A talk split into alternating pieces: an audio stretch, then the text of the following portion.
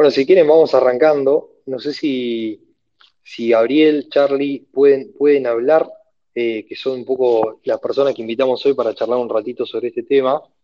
Eh, si no hay un botón ahí, bueno, Charlie ya veo que, está pudiendo. No sé si, si Gaby puede, si no en los próximos minutos va a poder. Yo decía al principio, estamos teniendo una conversación, un poco la, autopista Rosario-Buenos Aires, yo estoy desde Buenos Aires, eh, unos están desde, desde, Rosario, la idea es charlar un poco de lo que están viviendo ahí en la ciudad, con, representantes del pueblo, eh, de Rosario y de Santa Fe, concejales, bueno, diputados. La idea es que cuenten un poco cómo la ven ahí. Nosotros hoy teníamos ganas de, charlar de esto, nos parece un tema muy preocupante. Obviamente que no es nuevo, ¿no? y la verdad que hace tiempo venimos escuchando de cómo Rosario se está llenando de, problemas de violencia, de narco. Había una nota hoy que salía en Infobay que hablaba de la industria de los sicarios. Digo, parece ya moneda corriente que nos tengamos que acostumbrar, a vivir de esta manera. Eh, y no lo queríamos dejar pasar por alto, así que, bueno, teníamos ganas de charlar un poco con ustedes. Digo, yo decía al principio, la conversación va a ser descontracturada. Eh, obviamente que el tema es muy serio, pero ya por esta hora de la noche la idea es hablar en confianza y, bueno, que vayan contando cómo la ven. No sé si se quieren presentar. Eh, Germana, ¿querés presentarte un poquito? Hola, de nuevo, ¿cómo están? Eh, sí, bueno, yo soy Germana Figueroa Casas, soy diputada nacional por Santa Fe, eh, vivo en Rosario, o sea, ahora estoy en Rosario, mañana viajo a Buenos Aires, o sea que vivo todo el tema de, lo que está pasando en Rosario, así como, bueno, he sido concejal antes, eh, era compañera de bloque de Charlie Cardoso que está ahí y Gabriel Chupitaz también fue concejal. En un momento eh, los tres eh, lo hemos compartido y mm, es algo que nos preocupa y muchísimo. no sé si después vamos a hablar más de, de proyectos, pero hay hay varios factores, ¿no? Que cuando uno puede analizar, está el inmediato, que es que necesitamos que, que vengan fuerzas federales a Rosario, se han prometido, no se ha cumplido con la cantidad prometida y eso se necesita, más allá después que hay otras medidas de fondo que tienen que ver con la justicia, que tienen que ver con, eh, con temas, eh, digamos, de, eh, fiscales, que tienen que ver también con la educación y con la economía, ¿no? porque la violencia tiene eh, que ver con, muchas cosas y lo que tiene que ver con eh, eh, el, narco, está el narcomenudeo, está lo grande, está todo lo que tiene que ver con la parte económica, o sea que hay muchos factores para, para tratar, pero la realidad es que hemos pasado 200 muertos y no se puede vivir así. Recontra, abriste ahí un montón de cosas. ahora vamos a ir punto por punto. No sé, Charlie, si querés presentarte vos también. A ver, sí, ¿se, escucha bien? ¿Vamos bien? Perfecto, fuerte y claro. Bueno, genial. Bueno, soy Charlie Cardoso, concejal de, Rosario, integro además la Comisión de Seguridad, como lo dijo recién Ger, eh, bueno, hasta el, hasta el 10 de diciembre del año pasado compartimos con Germana Bloque y, del 2015 al 2019 con, Gabriel también.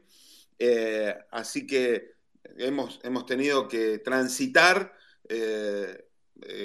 nuestro gobierno eh, desde el Consejo Municipal con un tema político bastante complejo aquí en la ciudad, porque tenemos una, fuerte presencia del kirchnerismo, más el gobierno del socialismo, más un partido chavista como es Ciudad Futura, que hoy tiene cinco concejales, pero más allá de todo eso, eh, sinceramente pienso que tenemos que reivindicar lo que hicimos como gobierno, que fuimos eh, la única fuerza política que se tomó este tema en serio en la ciudad y en la región, eh, porque el gobierno de Mauricio y la gestión de Patricia tuvieron la decisión política para enfrentar no solo a, a los soldaditos, a los búnkers y a las bandas de narcotraficantes, sino también a, los que hacen los negocios de guante blanco, ¿no? Acá fue noticia nacional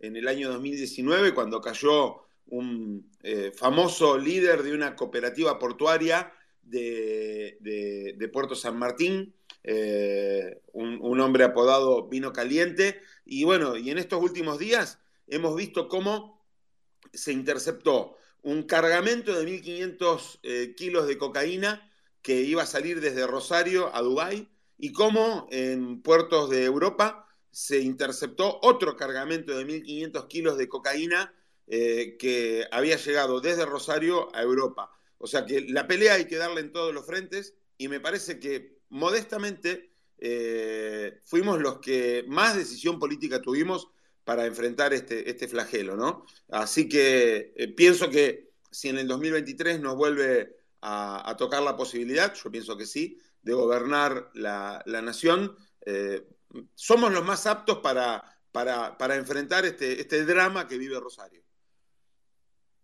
Está buenísimo eso porque, viste que muchas veces nos pasa de, de tener que dar explicaciones de lo que queremos hacer cuando, bueno, hay muchas cosas que ya las empezamos, digamos, ¿no? No partimos de cero, ¿no? Hoy yo siento que muchas veces tenemos tanto discurso desde afuera de la política que nos viene a querer explicar cómo se hacen las cosas. Bueno, hay, hay un montón de frentes en donde ya, como decías vos, Charlie, ¿viste? Ya, ya empezamos a hacer, digo, hicimos un cambio en muchos frentes. Me imagino, me, acuerdo, y se me vienen a la cabeza las imágenes de tantos búnkers derribados. Yo soy de la provincia de Buenos Aires en la provincia de Buenos Aires, pero también en distintas partes del país. Y, hoy es, es tremendo cómo vemos que esto crece a día.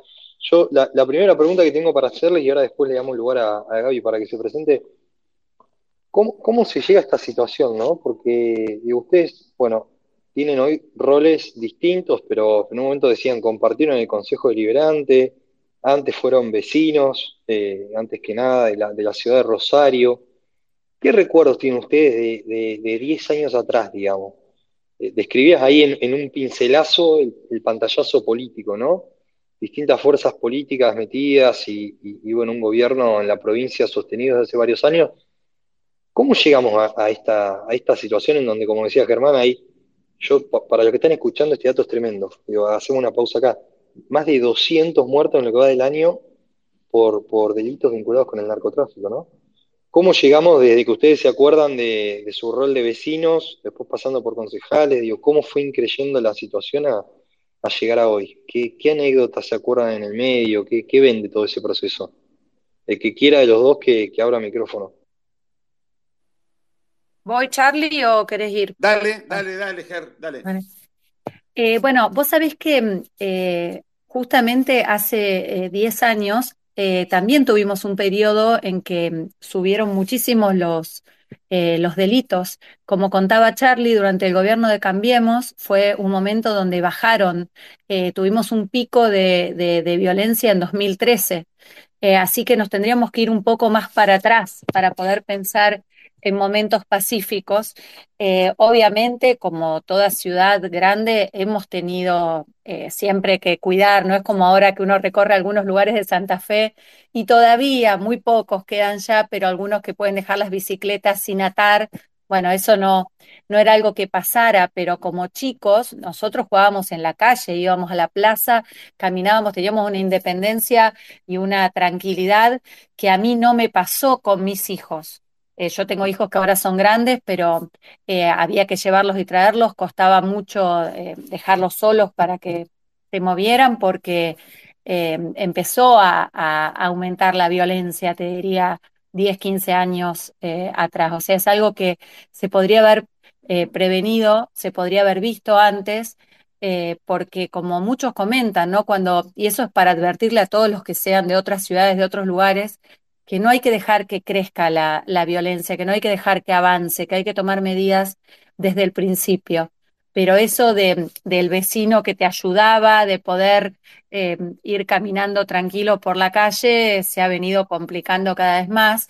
Pero además también no pasaba algo que pasa ahora, que son, por ejemplo, las amenazas a los negocios, donde hay verdadero chantaje. Con Charlie nos tocó cuando estábamos en el consejo también, eh, en varios bares de una zona de Rosario estaban teniendo amenazas, eh, tuvimos que conectarlos con, con, fiscales como para poder hacer la denuncia. Realmente viene, es como que cada vez se, se hace más complejo el crimen. Entonces, ya no es el, el robo de, de, una cartera o, o que te saquen el celular, sino que empiezan a pasar cosas mucho más difíciles. Eh, vos sabés, voy, a contar una anécdota que, la, bueno, la cuento siempre aquí en Rosario, Germana ya la escuchó varias veces, pero bueno, para graficar eh, la, gravedad de la situación, ¿no? Yo, yo bueno, tuve, tuve una militancia política en, los 90, eh, después me dediqué nuevamente a mi profesión a full, soy periodista, trabajé en muchas radios de la ciudad y, bueno, en, el 2011 me integro a, Unión Pro Federal eh, en la elección, en la primera elección de Miguel del Cel y, bueno, en el 2013 se, dio la posibilidad de estar en, una lista de las pasos para, para candidato a, concejal y, volver a salir a hacer el trabajo de caminar barrio por barrio, porque bueno, yo me había dedicado totalmente a la profesión y esa parte medio que la había dejado, ¿no? Y en un momento vamos al barrio La Granada, junto con Anita Martínez, eh, que era eh, mi, cabeza de lista en ese momento, que es el barrio que está atrás del casino. El casino, paréntesis, fue una imposición de Néstor Kirchner al ex gobernador Jorge Obeid para que el casino de Rosario, a como de lugar, se lo tenía que dar a Cristóbal López. Bueno, de hecho el paréntesis, seguimos adelante. Vamos al barrio La Granada, eh, un, referente nos acompaña, vamos charlando con la gente y, en un momento nos sorprendemos porque había eh, una canchita de fútbol con unos eh, bancos parecidos al banco de suplentes de un, equipo de primera, iluminación de LED, al costado unas parrillas y después unas, unas bocas, unas tomas de agua en donde había varios chicos eh, lavando autos. Bueno, y entonces nosotros nos ponemos a hablar con los chicos que estaban ahí jugando al fútbol y lavando los autos, y, caminamos una cuadra más y nos agarra un muchacho, a Ana y a mí, y nos dice, chicos, ojo, eh, lo que ustedes vieron ahí es algo que los narcos le hacen a los chicos del barrio para ir captándolos. O sea, les dan un lugar en donde se divierten, pueden alquilar la cancha y se hacen unos pesos, eh, con una parrilla que también les dan ellos, eh, venden choripanes, con, esas bocas de agua más las mangueras tienen, instalan lavaderos de auto y así los van cooptando para después transformarlos en soldaditos. Lo que a nosotros nos pareció y nos sigue pareciendo que realmente fue un déficit del Estado tanto en Rosario como en Santa Fe, es no haber advertido a tiempo y haber articulado con Nación, en ese momento gobierno del kirchnerismo, eh, alguna acción concreta para parar ese avance. Cuando en el 2014 se produce el, este, el cinematográfico desembarco de Bernie en Rosario, ya era tarde. Los territorios estaban tomados. Por eso vuelvo a reivindicar lo que hicimos y en esto también quiero reivindicar al ya fallecido gobernador Miguel Lifchit, que al principio se resistió, apenas asumieron Mauricio y Patricia a trabajar tan en conjunto. Pero después se dio cuenta que la única salida que teníamos era ponernos espalda con espalda. Y bueno, muchas cosas, como decía Germana, se pudieron mejorar. Tremendo. Y, bueno, ahí está Gaby Chumpitaz también. No sé si, si ya estás con el micrófono, Gaby sino eh, mientras te vas sumando, a mí lo que me quedaba, es muy loco ver, como decían ustedes, ¿no? En el, momento que lo vas viviendo, uno, no sé, nos pasa a nosotros acá en Buenos Aires, ¿viste? Tendés a ver como hechos aislados. Eh, y después recién te pasa que como que empezás a unir los, los, puntos con un hilo cuando los mirás para atrás, ¿no? De repente yo me imagino, eh, no sé, bueno, hay un muerto, a los dos días los, sale que está asociado con algún tema de narcotráfico, eh, te pasa los 20 días siguientes que tenés una situación parecida, bueno, es una cosa media esporádica, ¿no? Ahora te da, digo, 200 muertos en lo que va del año. O sea, son más, más fallecidos que, días prácticamente. Gaby, no sé si querés presentarte, que ahí te veo ya conectado. Y, Hola Gonzalo, contar un poco tu, Buenas, buenas. Tu, rol ahora y, cómo la ves. Recién estábamos comentando, yo la pregunta medio abierta y grande que tiraba era cómo llegamos hasta acá, ¿no? Digo, esto no fue de la noche a la mañana. ¿Qué, te acordás de estos años? Desde que vos eras concejal, que dije hermana decía que compartían todos en el consejo, antes vecino. Digo, ¿qué, ¿Qué pasó durante todos estos años? ¿Cómo, lo, cómo fue creciendo? Bueno, primero, gracias, saludo a todos los presentes, hola Charlie, hola Germana, gracias Gonzalo. Eh, muy breve, fui concejal de la Ciudad de Rosario, diputado provincial por la, provincia de Santa Fe y actualmente soy diputado del PRO diputado nacional, eh, representando la provincia de Santa Fe. Hace 29 años que transito el ámbito privado también, tengo emprendimiento propio, empresa y, trabajé siempre en el ámbito de la seguridad. Puntualmente con tu pregunta, eh, me gustaría hacer dos o tres comentarios muy, muy breves y sencillos relacionados a la seguridad. El primero tiene que ver con que la ciudad de Rosario, eh, principalmente la provincia de Santa Fe en general, eh, han atravesado ya distintos estadios del narcotráfico y hoy estamos en el estadio del copamiento. Primero es la filtración, después eh, filtración, penetración y copamiento son los tres estadios. Luego viene la cartelización. Rosario se encuentra en un estadio de copamiento territorial. Esto tiene que ver principalmente por tres cuestiones. La primera es la, la tibieza gubernamental con que se ha llevado adelante las políticas de seguridad en la provincia de Santa Fe y obviamente en la ciudad de Rosario. También con una justicia abolicionista que todo ha permitido, y los ejemplos son claros cuando se defiende al delincuente y se apresa al policía, que es quien le da la, seguridad o parte de la seguridad eh, a, la sociedad. Y finalmente una lógica política eh, nos ha llevado hasta aquí. La lógica política tiene que ver con la actitud del gobierno nacional de apostar todos sus recursos, básicamente las fuerzas federales, las fuerzas eh, como la Gendarmería Nacional, la Prefectura y la Policía Federal, eh, apostarlas e inundar el conurbano bonaerense con más de 70.000 hombres eh, y dejar abandonada la ciudad de Rosario con apenas 1.500 efectivos federales. Esa lógica política tiene que ver con, obviamente, engordar su base electoral o su principal base electoral del gobierno nacional, del kirchnerismo, y eso le ha producido a Rosario un abandono absoluto. Hoy lo, conversaba con, otros colegas, el abandono que tiene la ciudad de Rosario se ve en los números, no solo de los homicidios dolosos, que es la primer variable, eh, el primer análisis criminal que se realiza, sino en todo lo que tenga que ver con hurtos, robos, abigeatos, lo que tenga que ver con entraderas, salideras, que son delitos que no ocurrían en la ciudad de Rosario y hoy lamentablemente están ocurriendo. Cuando me refiero a tibieza gubernamental, puntualmente me refiero a, políticas locales. Eh, el intendente de la ciudad de Rosario, en su campaña prometía que se iba a dedicar a la seguridad, me estoy refiriendo a Pablo Hapkin, y lamentablemente ciudad no ha aportado ninguna idea sustentable en el tema y si a esto le sumamos el problema del gobierno provincial, que, que no solo que politizó el tema cuando trae a Marcelo Saín como ministro de Seguridad, sino que después no aplicó ninguna política de seguridad eh, pública, bueno, hoy nos encontramos en el momento más crítico de la ciudad de Rosario. Y cierro con este comentario que tiene que ver con que es el momento justamente más crítico, más que el, hace 100 años, los momentos de la mafia, porque lo indican los, eh, justamente las estadísticas y los indicadores de seguridad objetiva. La seguridad puede dividirse en varias dimensiones. La seguridad objetiva eh, se contrapone con la subjetiva. La subjetiva es cuando nosotros hablamos de un sentimiento, una opinión, una sensación.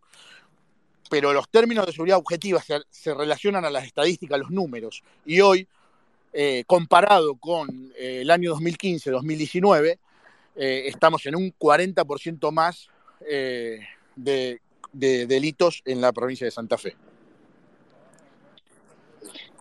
Quiero, quiero seguir con esta línea de lo que decías al final, ¿no? Em, porque empezaste a meterte, tremendo todo el panorama que pintás, pero empezaste a meterte en lo que está haciendo el gobierno local y provincial.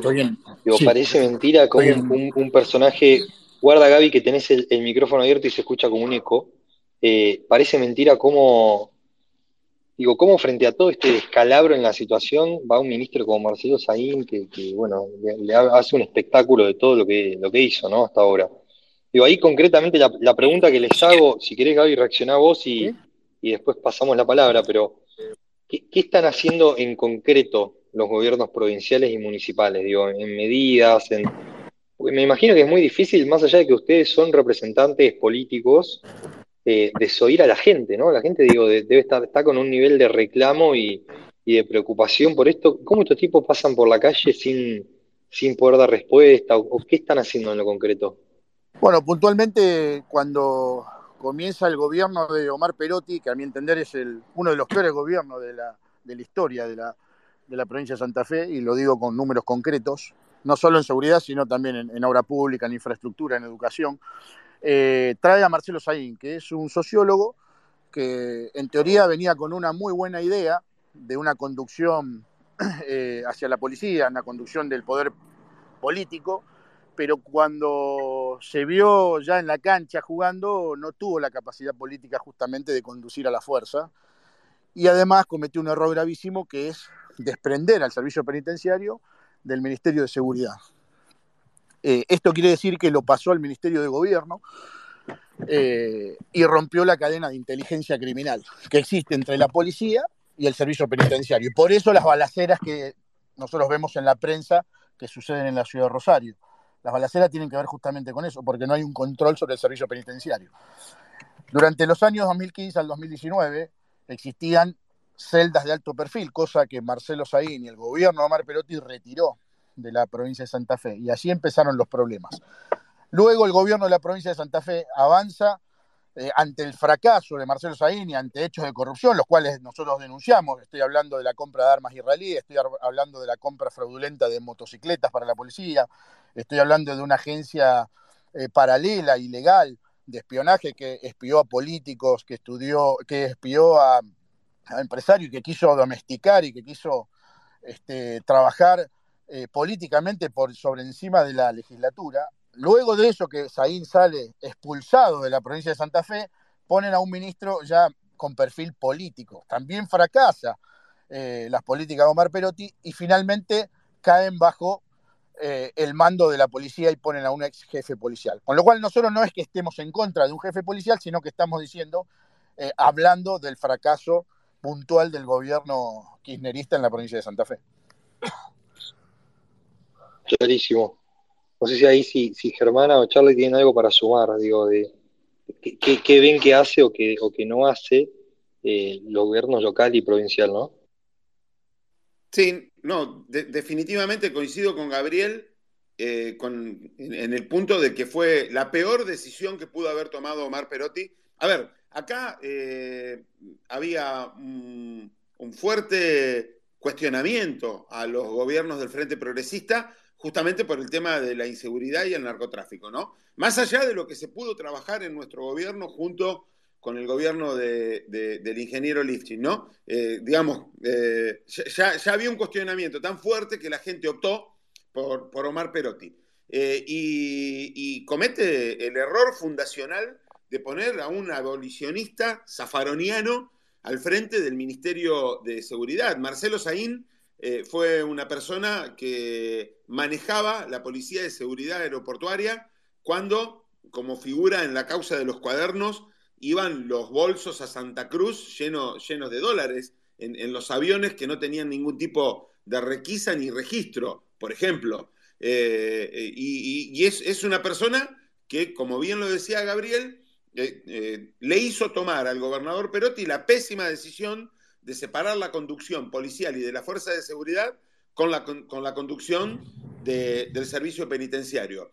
Y tiene que ver con el mismo desastre que hizo el kirchnerismo a nivel eh, nacional.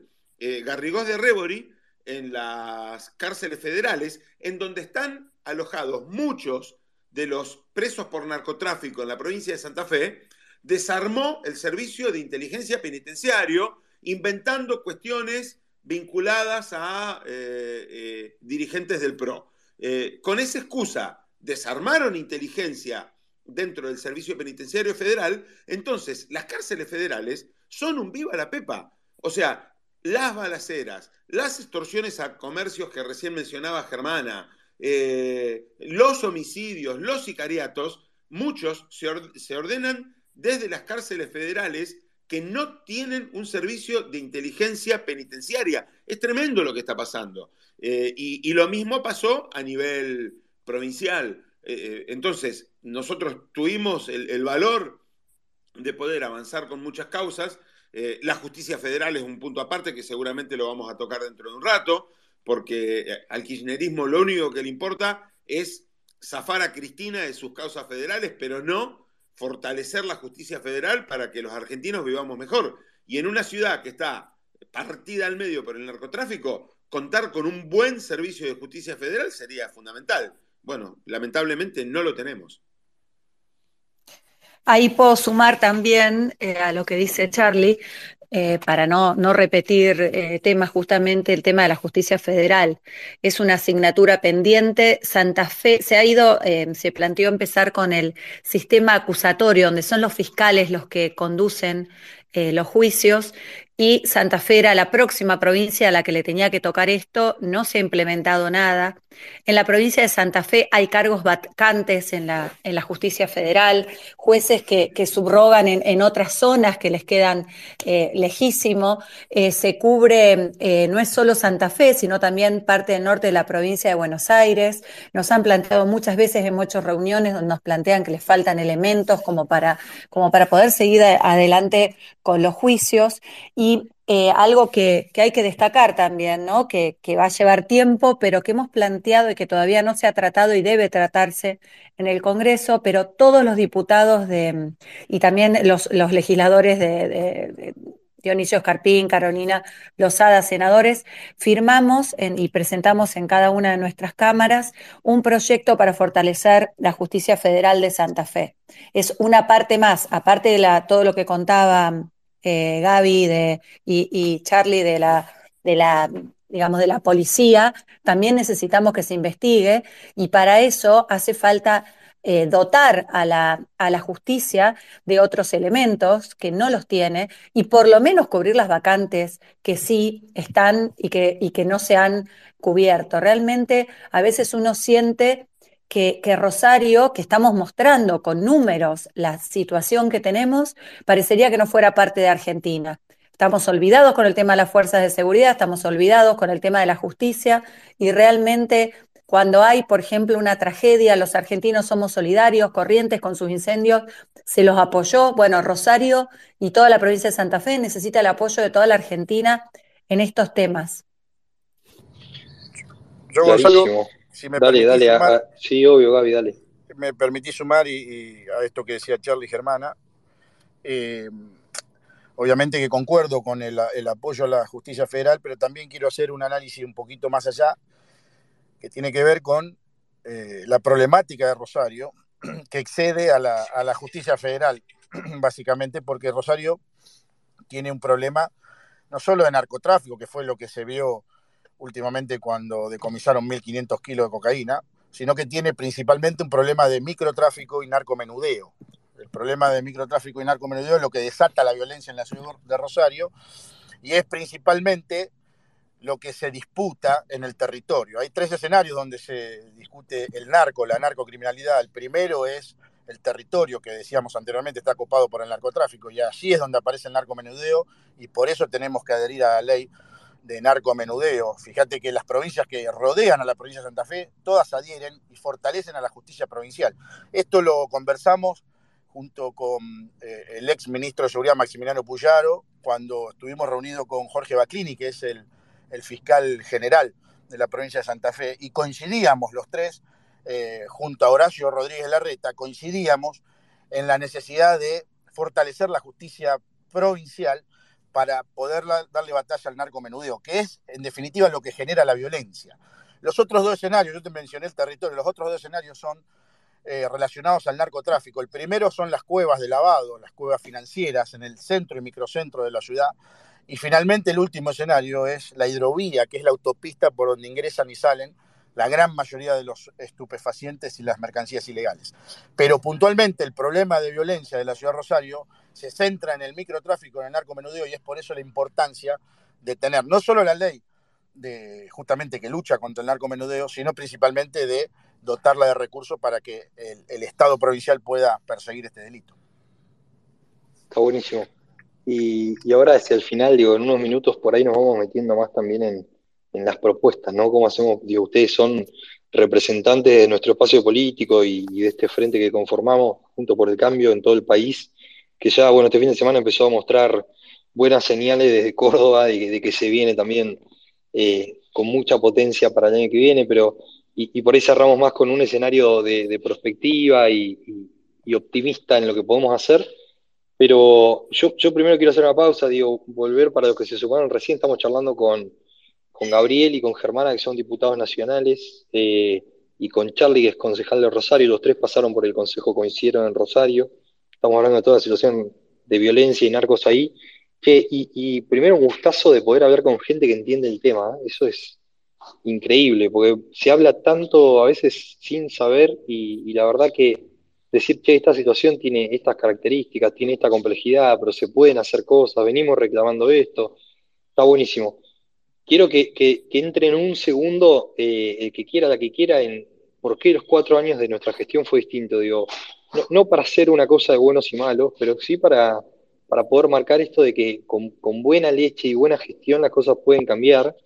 Ahí no sé si, si se acuerdan alguna medida en particular que, que haya tenido buena, buena eficacia en cambiar esos indicadores y, bueno, en contener un poco la situación. Después también vamos a abrir a, alguna pregunta que quiera hacer quienes están escuchando, así que si quieren ir pensando. Bueno, el que quiera, che, que, arranque y agarre la voz cantante. Lo veo a Charlie ahí preparado, me parece. A ver, eh, no, mira, eh, hay una cuestión gestual. Eh, Sabrina Frederick, que, bueno, no sé si ustedes recuerdan, pero durante dos años fue la ministra de Seguridad de, la Nación, vino una vez a la provincia de Santa Fe durante toda su gestión, en plena pandemia, en un momento en donde las cosas empezaron a complicar mucho en la ciudad, y Aníbal Fernández vino una vez. O sea, tenemos casi tres años de gobierno de Alberto Fernández y los ministros de Seguridad de la Nación vinieron a la ciudad más violenta de la Argentina dos veces. Patricia estaba acá cada 15 días y si no estaba Patricia, estaba Gerardo Milman. Eh, se tomó eh, una, medida que fue realmente muy buena, porque ya que hablamos de propuestas, vamos a empezar también a hablar de, lo que hicimos y de las propuestas, ¿no? Se generó un comando centralizado, Gabriel recién decía, 1.500 eh, efectivos federales que recién ahora están empezando a trabajar en una mesa de coordinación con la provincia, porque se celaban, a pesar de que son del mismo signo político, se celaban la policía de la provincia con las fuerzas federales y no había un comando unificado. Nosotros acá tuvimos un comando unificado eh, con un comandante de gendarmería que hoy no, casualmente es funcionario del gobierno de, Perotti porque conoce el territorio eh, y, eh, bueno, no se animan a ponerlo de ministro porque, fue porque tuvo responsabilidades durante nuestro gobierno. Eh, parece increíble, ¿no? Pero, fue, fue, fue, así, ¿no? Y digo, una, una cuestión que parece gestual es real. Nosotros teníamos presencia, estábamos, y vos veías que los funcionarios de Nación estaban al frente de los problemas, y eran problemas graves. Pero bueno, acá directamente nos abandonaron nos dejaron solos. Es como dice, como dijo recién Gabriel, eh, hubo, eh, hay cantidad de efectivos federales en el conurbano donde está el voto duro, o ellos suponen que está el voto duro del kirchnerismo, eh, y, al resto del país, y específicamente a Rosario, lo dejaron solo. Clarísimo. Y es tremendo cómo, yo creo que ahí hay también una subestimación de, la gente, ¿no? Porque Obviamente que, acá en el no te tranquiliza ver policías y, está bueno, entre comillas, digo, pero tampoco nos comemos el verso, ¿no? Es esto que decís de que la agenda pública pasa por porque no haya más Rosario, digo, yo creo que hay un cabazo bárbaro porque eh, se ve que el modelo Rosario, de alguna manera, donde, donde se infiltró el delito, me gustó esta, esta conceptualización que hacía Gabriel de, del copamiento, ¿no? Hoy hay una instancia de copamiento donde ya se te va de control eh, bueno, hay temor para, para, que pueda traspasarse a otras ciudades intermedias, ¿no? Ahí se me ocurren dos preguntas, eh, la que quiera, la que quiera. Primero, ¿qué, riesgo hay, eh, esto que decía Gabriel, de, la cuarta etapa, ¿no? De la cartelización. ¿Cuánto estamos ahí adentro o cuán lejos estamos de esa situación? Eh, ya sería incontrolable eso de una cartelización, parece la serie de narcos, ¿no? Pero ¿Sería eso incontrolable o, si entramos ahí, en algún momento se puede atajar y cambiar la situación igual? Eh, y la segunda, ¿qué, perspectivas ven de que esto se pase a otras ciudades de la Argentina? Mira, eh, tuvimos una, una reunión en el, en el Senado, ahí estaba Dionisio Escarpín, Carolina Lozada, y también había eh, diputados, estaba Mirabela, que es, bueno, del, del, justicialismo de Santa Fe, y después, bueno, había varios diputados de Juntos por el Cambio y senadores también.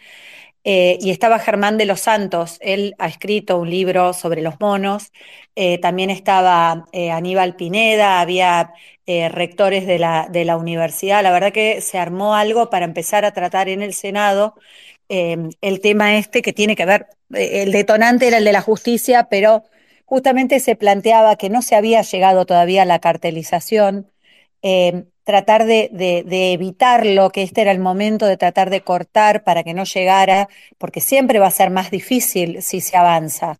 Así que em, creo que tenemos que estar muy atentos a esto, prestarle mucha atención, por eso eh, la posibilidad de, de un cambio de, signo de gobierno nos genera esperanza de que nos tomen en serio de nuevo, una vez más, como contaba eh, Charlie, porque realmente eh, es algo que está afectada, ah, preguntabas lo de las ciudades, sí afecta a otras ciudades, en las visitas que hemos tenido, eh, como yo lo contaba antes, ¿no? Ciudades que antes estaban mucho más tranquilas, ahora no lo están. Eh, todo el tema de, las zonas portuarias, por supuesto, pero también, por ejemplo, en Venado Tuerto, donde el intendente tuvo varios problemas también y amenazas. O sea, em, hay mucho para, para mm, hacer y para frenar y para evitar que, esto se eh, crezca más, porque mm, no va a quedar solo en Rosario. Entonces, eh, si no es por ayudar a esta ciudad, es pensar egoístamente que en otras ciudades la mejor forma de prevenir es no dejar que esto crezca.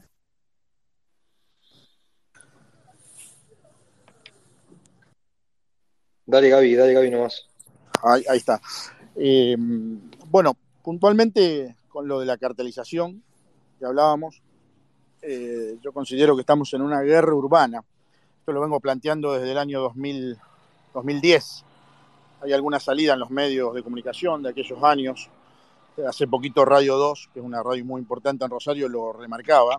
Eh, y la verdad que muchos me tomaban por loco, se reían cuando yo planteaba el tema de la guerra urbana en el año 2010. Esto lo planteaba porque viajaba en aquella época mucho a Medellín y veía cómo había sido todo el proceso eh, de violencia que, enfrentó la ciudad colombiana. En ese momento, en el año 2010, en la ciudad de Rosario, asesinan al jefe de la barra de Newells, el Pimpi Camino, y ahí se empieza a desatar la, la guerra urbana en la ciudad Rosario y empiezan a cometerse todos los homicidios, delitos que tienen que ver con la narcocriminalidad. Llegamos a un momento en donde claramente esto se empieza a trasladar a otras ciudades. Si nosotros recorremos ciudades del interior de la provincia de Santa Fe, así lo viven, empieza a mutar el delito, primero porque hay una matriz de oferta y demanda, que obviamente tiene que ver con la droga. Esa matriz eh, genera eh, el problema del copamiento del territorio, la, la, gran cantidad de consumo que hay, principalmente en los más jóvenes, eh, genera esta disputa de la venta, esta disputa del territorio. Y obviamente que lo que tiene que ver con la oferta eh, se relaciona con lo que hablábamos anteriormente. En las grandes ciudades, las cuevas de lavado, lo que tiene que ver con el paladar negro, y en las pequeñas ciudades la distribución, la venta y obviamente el consumo.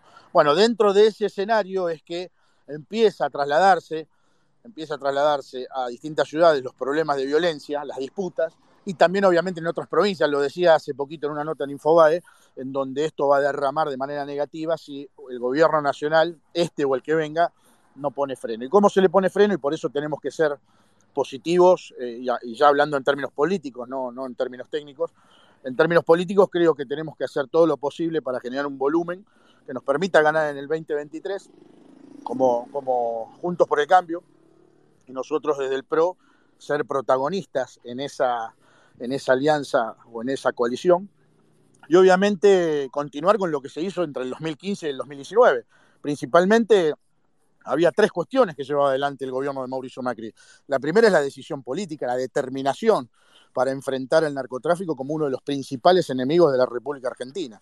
La segunda, la planificación estratégica. Es, muy difícil enfrentar un problema tan difícil si no hay una planificación, si no hay un conocimiento específico sobre la materia. Y en tercer lugar, la coordinación interdisciplinaria, porque justamente hay un problema de salud pública, más allá del problema de seguridad. Hay un problema de salud pública que tiene que ver con el consumo.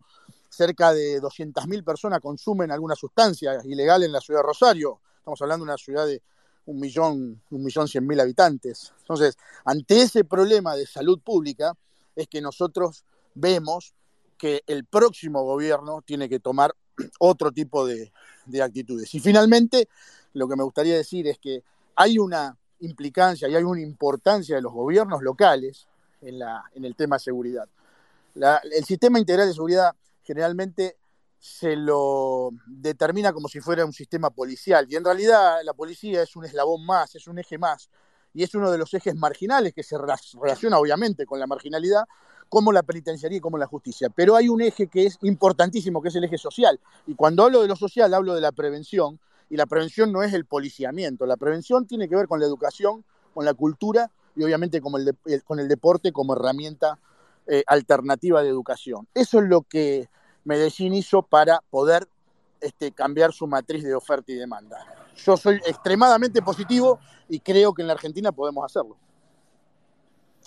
Otro, tema que, me parece no tenemos que, ocultar y, tenemos que sentirnos orgullosos de haberlo hecho durante nuestro gobierno es eh, cómo pudimos abordar muchos territorios muy complejos con obras de infraestructura, con plata eh, en, propia de nación o, de organismos internacionales y se cambiaron barrios de manera radical en la ciudad de Rosario. En la gestión de Mauricio nosotros tomamos eh, dos barrios que se estaban haciendo a través de la municipalidad, Itatí y Cerámica, y los terminamos.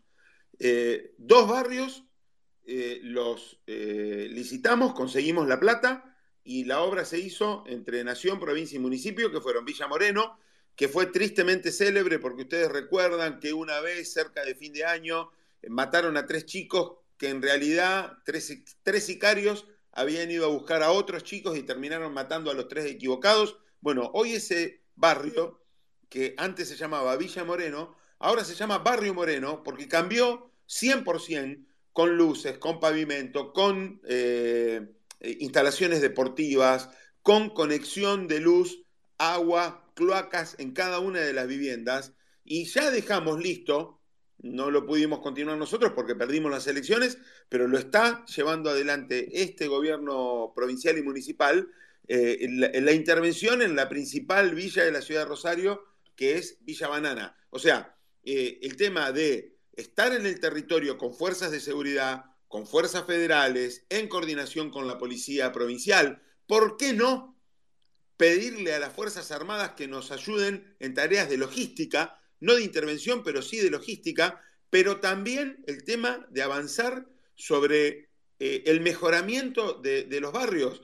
Eh, yo por ahí cuando veo algunas críticas internas eh, de gente que piensa muy cercano a nosotros y dice, che, ¿por qué Mauricio y después Horacio pusieron tanta plata en los barrios en donde después la gente no nos vota. No importa, eh, eh, hay muchos barrios de, la Ciudad Autónoma de Buenos Aires y también en Rosario, aunque lo tenemos que decir con mucho más fuerza, en donde no se podía entrar y hoy son lugares total y absolutamente accesibles y dignos para que viva la gente. O sea, hay que darse políticas de justicia, políticas penitenciarias, políticas de seguridad y de policiamiento, pero también esas otras políticas sociales son fundamentales. Coincido totalmente con lo que dice eh, Charlie. Eh, es lo que decíamos, ¿no? En la emergencia uno pide esa solución rápida, pero, eh, y también lo mencionó Gabriel, el tema de la educación es fundamental y el tema de la educación en nuestro país fue totalmente olvidado, ¿no? Nos tenemos que, ustedes saben las consecuencias para con el abandono cubo escolar, con chicos que dejaron la escuela y no volvieron, esos chicos están trabajando de soldaditos, la gran mayoría. Es eh, una tragedia educativa la que hemos tenido y hay que pensar que hay que dar prioridad en cualquier gobierno, ya sea mm, eh, que eh, futuro, pero durante mucho tiempo vamos a necesitar revertir eh, el olvido de la educación. Creo que eso es algo que, que lo tenemos que tener eh, muy firme. Eh, las, las, escuelas eran donde se detectaban también muchísimos problemas familiares, eh, realizando otras tareas aparte de la, de educar. Bueno, ahora tenemos el desafío de educar a los, a los chicos, de que no abandonen la escuela, de tratar de enseñarle otra manera, porque quedaron desconectados de todo y eso ha sido también asumado a esta, a esta tragedia. Sí, todo, todo suma y, yo creo que está muy bueno el detalle de todo lo que vienen diciendo, ¿no? Porque la realidad es tan compleja que uno a veces tiende a, a, a reducirla, ves la consecuencia, ¿no? Ves el disparo que salió por una disputa de bandas narcos, sobre eso también teníamos para hablar, pero bueno, se, nos va el tiempo. Yo te, tengo como dos preguntas, eh, que por ahí lo llevo para otro lado, pero me parece que está bueno la, la mirada y después cerramos con una, con una síntesis de las propuestas o, o cuáles deberían ser las las definiciones urgentes que asume un nuevo gobierno eventualmente para, para revertir esta situación. La primera es, más de lo personal, ¿no? ¿Qué, qué cambios hicieron ustedes en sus vidas a, raíz de esto? Son todas personas que se involucraron en lo público. Y, no los pongo, digo, como, como héroes o, como ejemplo de esto, pero sí es, es una realidad que ustedes están ahora dando la cara, contando detalles de todo esto, cómo hacen para seguir hablando, denunciando esto sin tener miedo sobre todo con, con, lo gigante que es la ilegalidad que tienen enfrente, ¿no? Decían 1.500 kilos de, de, cocaína que estaban por salir por la hidrovía para Oriente, o sea, es una industria tan, tan grande, contratación de sicarios por todos lados, digo, ¿cómo hacen para seguir poniendo el cuerpo? Eh, y también si, si, no sienten a veces que, estos tipos ya creen que tienen un poco control, como decía Gabriel, sobre el territorio, pero incluso sobre el poder en sentido amplio. Digo, ¿cuánto se ríen estos tipos de, de, que la política los esté persiguiendo? ¿Se lo toman en serio si nosotros, de alguna manera, desde, desde una gestión nacional y, con muchas más herramientas, vamos por ellos, por así decirlo? ¿O, o, también ya le perdieron el respeto a la política? Son, son como dos en una, digo. ¿Cómo, cómo cambió sus vidas y esto último? Bueno, eh, va, varias cuestiones que mencionaste, Gonzalo. Primero coincido con lo que plantearon Charlie y Germán anteriormente respecto a las intervenciones. Eh, pero puntualmente a tu pregunta, yo creo que un funcionario público eh, no puede tener miedo a la hora de, actuar, sobre todo un funcionario ejecutivo. Eh, yo noto que la política últimamente está teniendo ciertos privilegios y eso nosotros tenemos que cambiarlo. Yo no acepto que tengan grandes coches blindados, custodia, que tengan eh, muchos jueces y, y fiscales, eh, grandes equipos de escolta y custodia. Me parece que uno decide en la vida involucrarse en lo público y sobre todo cuando se tiene intenciones de trabajar en términos de seguridad, me refiero puntualmente a... Pero ahí te, te estamos perdiendo, me parece. Puntualmente no sé, me, me refiero a los ejecutivos, me refiero a los ejecutivos. Yo creo que las cuestiones de, de seguridad son muy complejas y no, no, pueden ser abordadas por cualquiera. Si bien nosotros somos de la idea de que se involucren todos y estamos de acuerdo, que se involucren artistas, que se involucren eh, distintas personalidades famosas, y esto no es solo de nuestro partido, sino viene desde la época del menemismo, con Palito Ortega, eh, con el, el, fallecido Lole Reutemann, que fue un gran gobernador de la, de la provincia de Santa Fe, este, creo que hoy se necesita políticos con sustancia. Y lo mismo cuando me refiero a nuestra dirigencia más joven principalmente. Trato de, transmitirle que, que, busquen justamente la sustancia. Y la, sustancia está brindada no solo por la capacidad que uno tiene, la experiencia, eh, eh, el estudio o el expertise en una materia, sino principalmente por la ejemplaridad ética y también por el coraje para tomar decisiones. Yo creo que cuando nos involucramos en lo público, tenemos que estar dispuestos a ir a fondo.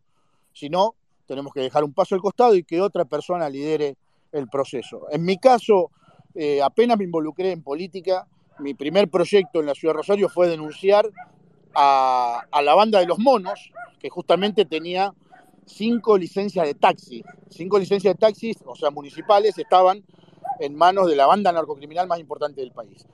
Y para cerrar, en nuestro gobierno desde el año 2015 y 2019 y en una coordinación entre el gobierno de Mauricio Macri y el ingeniero Miguel Lifchi, eh, entendamos que el ingeniero Miguel Lifchi era del Frente Progresista, pero en una combinación política lograron detener a todas las bandas criminales, pero eh, hablando de las primeras líneas. Estoy hablando no solo de los monos, estoy hablando de los canteros, los Villarruel, el, el, el de Villarruel, los Fune, los Zungaro, estoy hablando del Índor Alvarado, estoy hablando de las principales bandas, los gorditos, todas las bandas narcocriminales que operaron en la ciudad de Rosario fueron apresadas entre el año 2015 y el año 2019.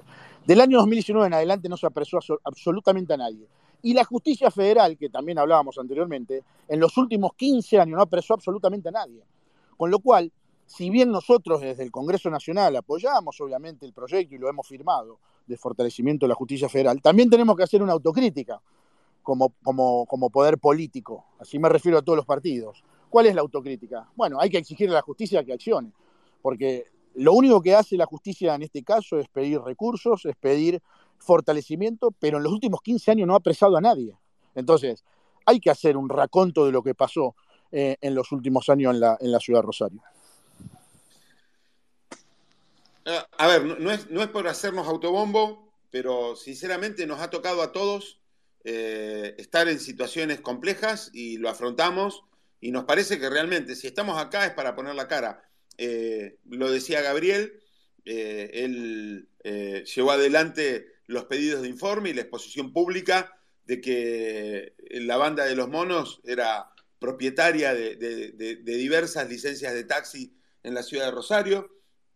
Germana investigó muchos temas vinculados al lavado de activos, porque bueno, su profesión de, contadora la hace una experta en ese tema, y, cuando empezás a, indagar en ese, en ese punto, eh, tenés la conexión entre los narcos, el narcomenudeo y los ladrones de guante blanco, y hay que meterse y ser valiente para meterse en esos temas.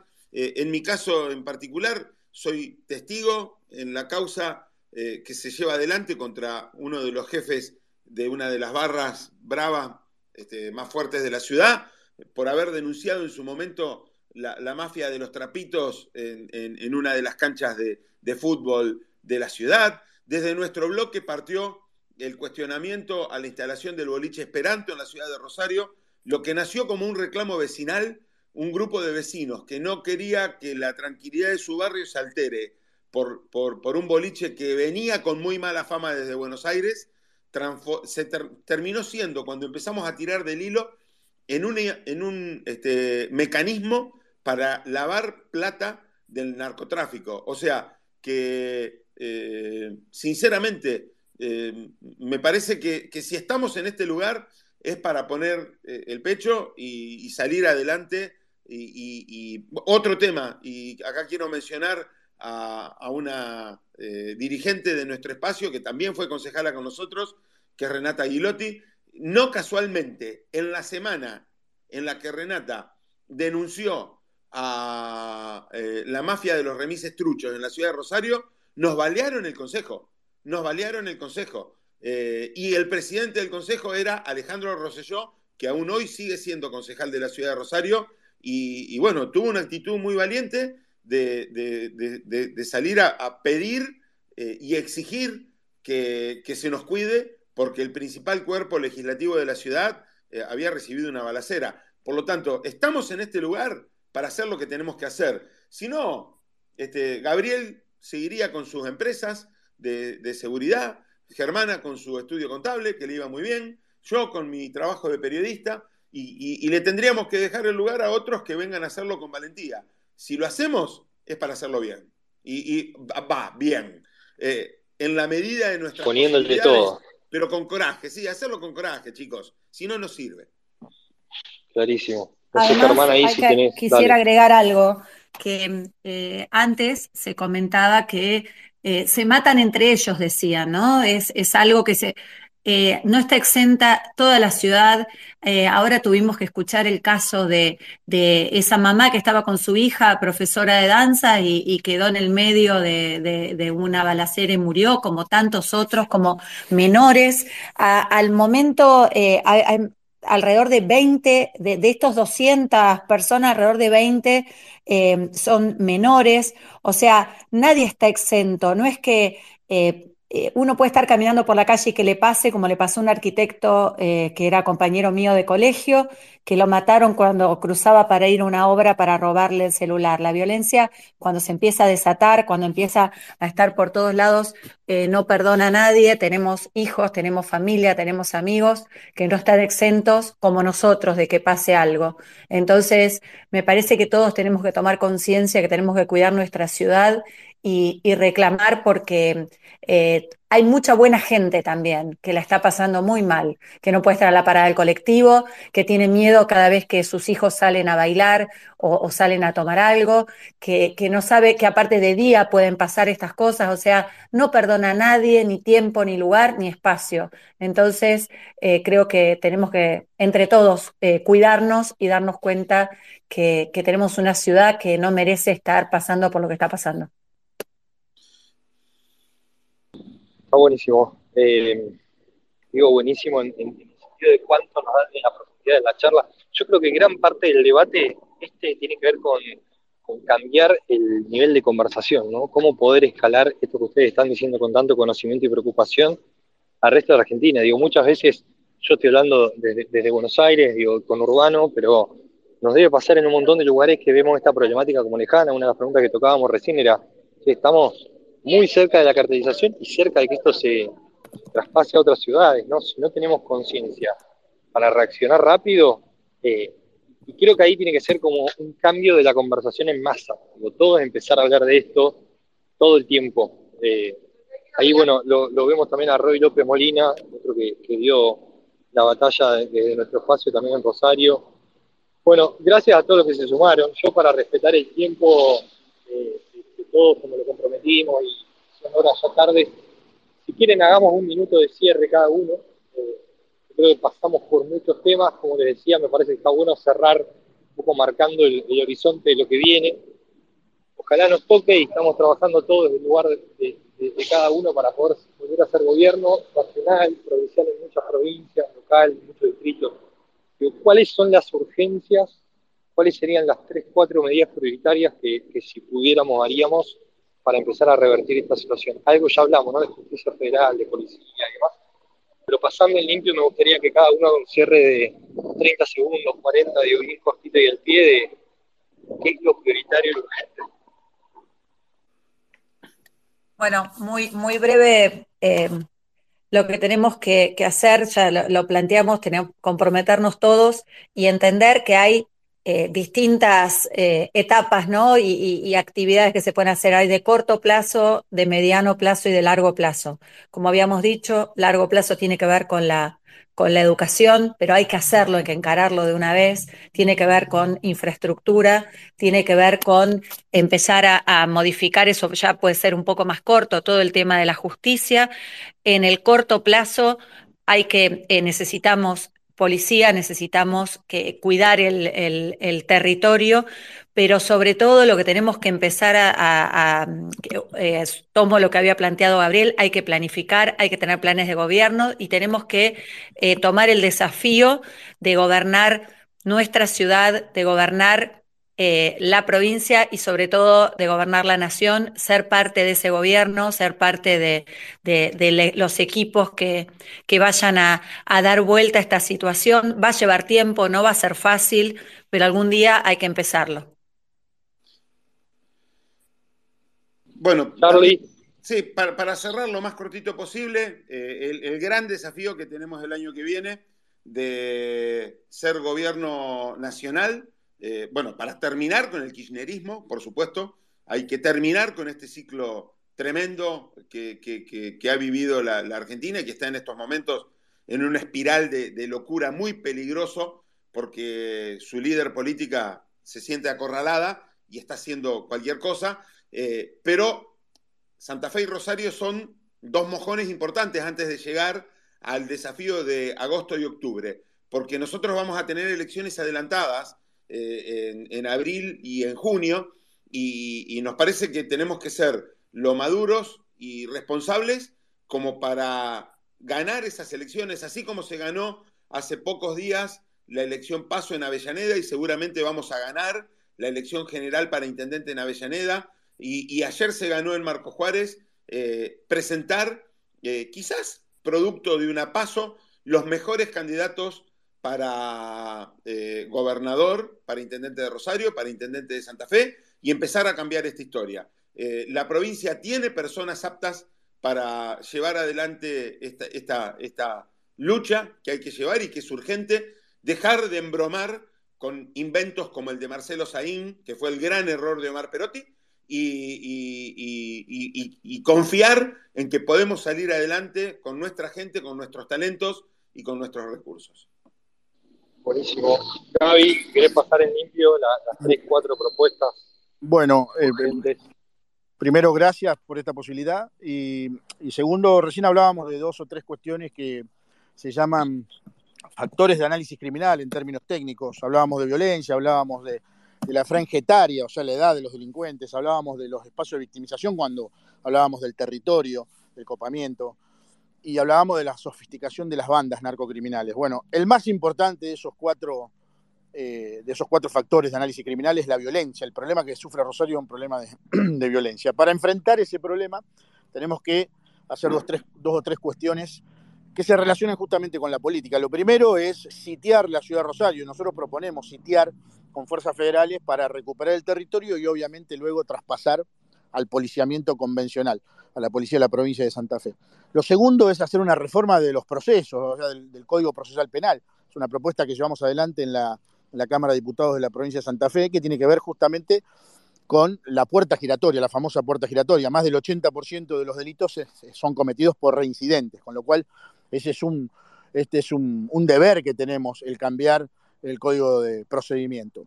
Y finalmente, eh, en lo que tiene que ver o respecta a la penitenciaría, con un sistema de cárcel industria, en donde el, detenido, el preso, trabaje y le aporte al Estado, no el Estado estar aportándole al, detenido. Como comentario final, comentario político, creo que tenemos que ser parte de un grupo, de, un grupo político que tenga la determinación de cambiar esto. Y yo soy un convencido de que se pueden cambiar las cosas y soy muy positivo a la hora de hablar en seguridad, más allá de que todos los, todas las estadísticas y todas las mediciones son negativas. ¿Por qué soy positivo? Porque elijo quedarme a vivir en la Argentina. Muchos de nosotros podríamos estar viviendo en el extranjero, creo que casi todos nosotros podríamos estar eh, eh, viviendo o elegir el extranjero, sin embargo elegimos nuestra ciudad. Y hay ejemplos que lo han logrado, como por ejemplo la Ciudad Autónoma de Buenos Aires, con una policía que es una de las más prestigiosas de Latinoamérica, con un eh, centro de monitoreo que es el mejor de Latinoamérica, con una policía científica donde hay un rosarino justamente, Claudio Zapata, ex tropa de operaciones especiales de la provincia de Santa Fe, como superintendente de la policía eh, allí en, la, en las investigaciones, en la policía científica. Se pueden hacer cosas buenas. Ahora, la responsabilidad no puede delegarse. La ley de seguridad interior determina que la responsabilidad es política, es de un gobernador. El intendente también, como jefe de Estado local, tiene que hacer, hacerse cargo de la situación. Bueno, nosotros tenemos que ser parte de un grupo político, de un proceso político dentro de Juntos por el Cambio y siendo protagonistas desde el PRO para cambiar este que es el mayor problema que tiene no solo la ciudad de Rosario, sino toda la República Argentina, que es el narcotráfico. Bueno, buenísimo. Gran cierre. Bueno, así terminamos. Gracias a, los tres por, por el ratito que se hicieron, casi una hora que llevamos charlando. Eh, la verdad que el, panorama es malo, yo siempre me acuerdo de Mauricio en esto, ¿no? Viste que viene diciendo mucho esto. El presente es malo, pero, la idea es que el futuro sea mejor y para eso trabajamos. Así que, bueno, gracias y ahí te liberamos, Gaby. Eh, y, nada, para los que están prendidos, digo, síganos que, que venimos haciendo este tipo de conversaciones. La verdad que no solo hay que hablar de, de candidatos, de elecciones, también de, las reformas de fondo que queremos hacer en Argentina para vivir acá y tener la patria que nos merecemos. Así que bueno, un abrazo a los tres. Gracias Gaby, Charlie, Germana, por Gracias sumarte. abrazo grande. Gracias, un gusto. Gracias, saludos a todos.